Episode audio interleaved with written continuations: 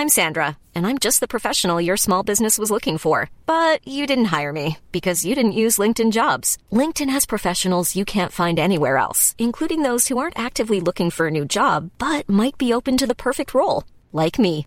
In a given month, over 70% of LinkedIn users don't visit other leading job sites. So if you're not looking on LinkedIn, you'll miss out on great candidates like Sandra. Start hiring professionals like a professional. Post your free job on linkedin.com/people today.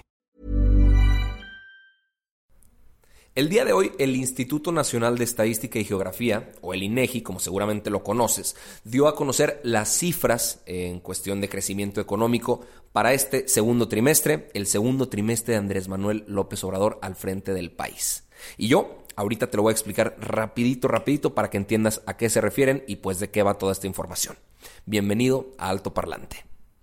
Y bueno, aquí iría el intro normalmente en el programa, pero como quiero hacer este episodio lo más, más corto posible, le damos directo a la información. Y es que en las semanas pasadas, Bank of America, Merrill Lynch, JP Morgan, el Fondo Monetario Internacional, el Banco de México, la Comisión Económica para América Latina y el Caribe, pues tenían algunas predicciones bastante malas para el crecimiento del país. Y justo el día de hoy, pues el INEGI, eh, pues mencionó y reveló que tuvimos el crecimiento de 0.1% comparando el primer trimestre de este año con este segundo trimestre.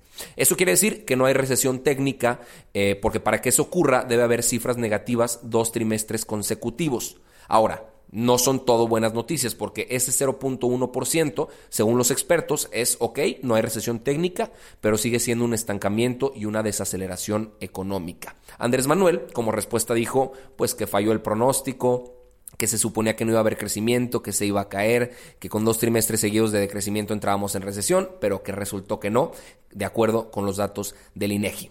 Ahora, yo eh, haciendo mi investigación, pues me di cuenta que la gente en realidad ni siquiera sabía cómo se mide este, este crecimiento, cuáles son los datos y los factores que importan, y descubrí que la tendencia mundial y los factores estructurales eh, e históricos, pues en realidad harían que México estuviera creciendo más que el 0.1%. De hecho, la, dependencia con Estados Unidos es básicamente lo que nos mantiene con ese 0.1% de crecimiento. Andrés Manuel había prometido un 2% anual. De hecho, al principio de su sexenio dijo que era 4% anual. ¿Quién sabe si lleguemos a eso? De hecho, el Fondo Monetario Internacional, Banco de México y la Comisión Económica para América Latina y el Caribe dicen que va a ser mucho menos que ese 2%, pero ya veremos. ¿Cómo podemos saber si un país se encuentra económicamente bien? Para eso hay dos conceptos que revelan muchísimo al respecto. El primero es el crecimiento económico y el segundo es el nivel de bienestar que goza la población. Para medir el nivel de crecimiento se utiliza el Producto Interno Bruto, el PIB, que mide la actividad productiva, o sea, mide cómo está circulando el dinero en el país y se obtiene básicamente sumando cuánto valen en pesos todos los bienes, todos los servicios de consumo final. Ahí hago hago énfasis en el consumo final que se producen en un periodo. En este caso fue abril, mayo y junio. El Producto Interno Bruto per cápita se utiliza para medir el nivel de vida de las personas. Eso es nada más dividiendo el Producto Interno Bruto entre la cantidad de personas. Pero, pues es un cálculo limitado porque no refleja la distribución real. Puede que un chingo de personas tengan cero pesos y otros, algunos, tengan miles de millones de pesos. Entonces, pues en, números finales, totales, parecería que todo está bien, pero puede haber un chingo de pobreza en el país. Eh, para producir y para crecer como país tienes tres tipos de capitales. El capital natural, que es todo lo que hay en la naturaleza y que no ha sido procesado por el hombre, el capital físico, que son las maquinarias, herramientas, infraestructura, etcétera, y el capital humano, las personas que trabajan y sus habilidades y conocimientos. Para lograr ese, esa producción y esa tasa de crecimiento, pues se tiene que aumentar la, la productividad, producir más con menos recursos aumentar el capital humano, mejorar educación y capacitación, tener progreso tecnológico, cosa que no se podría lograr si se sigue con esta estrategia dadivosa de programas sociales de nada más regalarle dinero a la gente, cosa que ha sido muy, muy criticada en este gobierno de Andrés Manuel.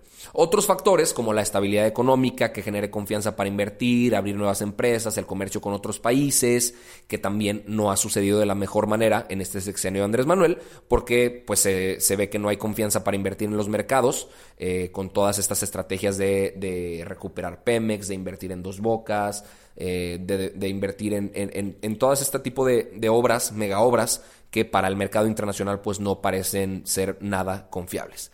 Pero bueno, los datos que se presentaron el día de hoy Respecto al trimestre anterior, hubo un crecimiento del Producto Interno Bruto total del 0.1%, en las actividades primarias hubo un declive del 3.4%, las secundarias se quedaron igual y las terciarias subieron 0.2%.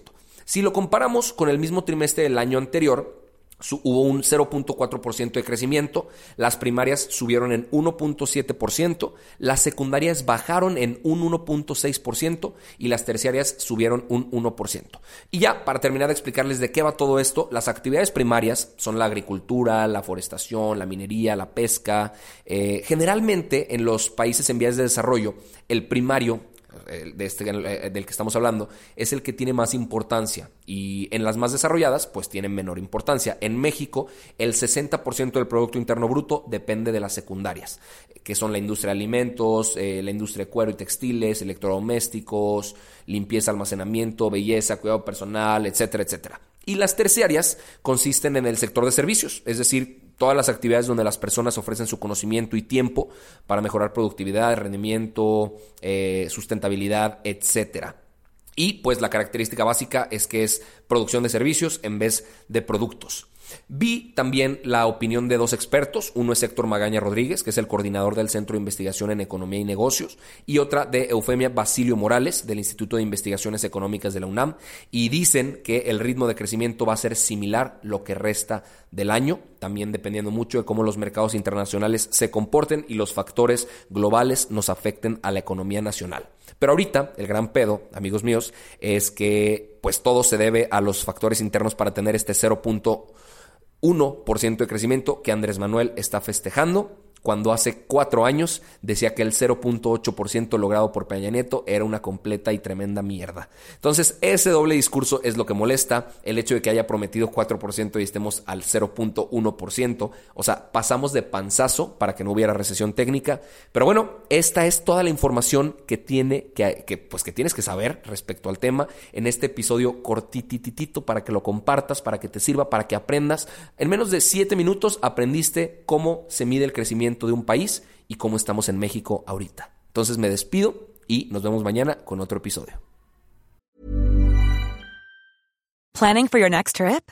Elevate your travel style with Quince. Quince has all the jet-setting essentials you'll want for your next getaway, like European linen, premium luggage options, buttery soft Italian leather bags, and so much more. And is all priced at 50 to 80% less than similar brands. Plus, Quince only works with factories that use safe and ethical manufacturing practices. Pack your bags with high-quality essentials you'll be wearing for vacations to come with Quince. Go to quince.com/pack for free shipping and 365-day returns.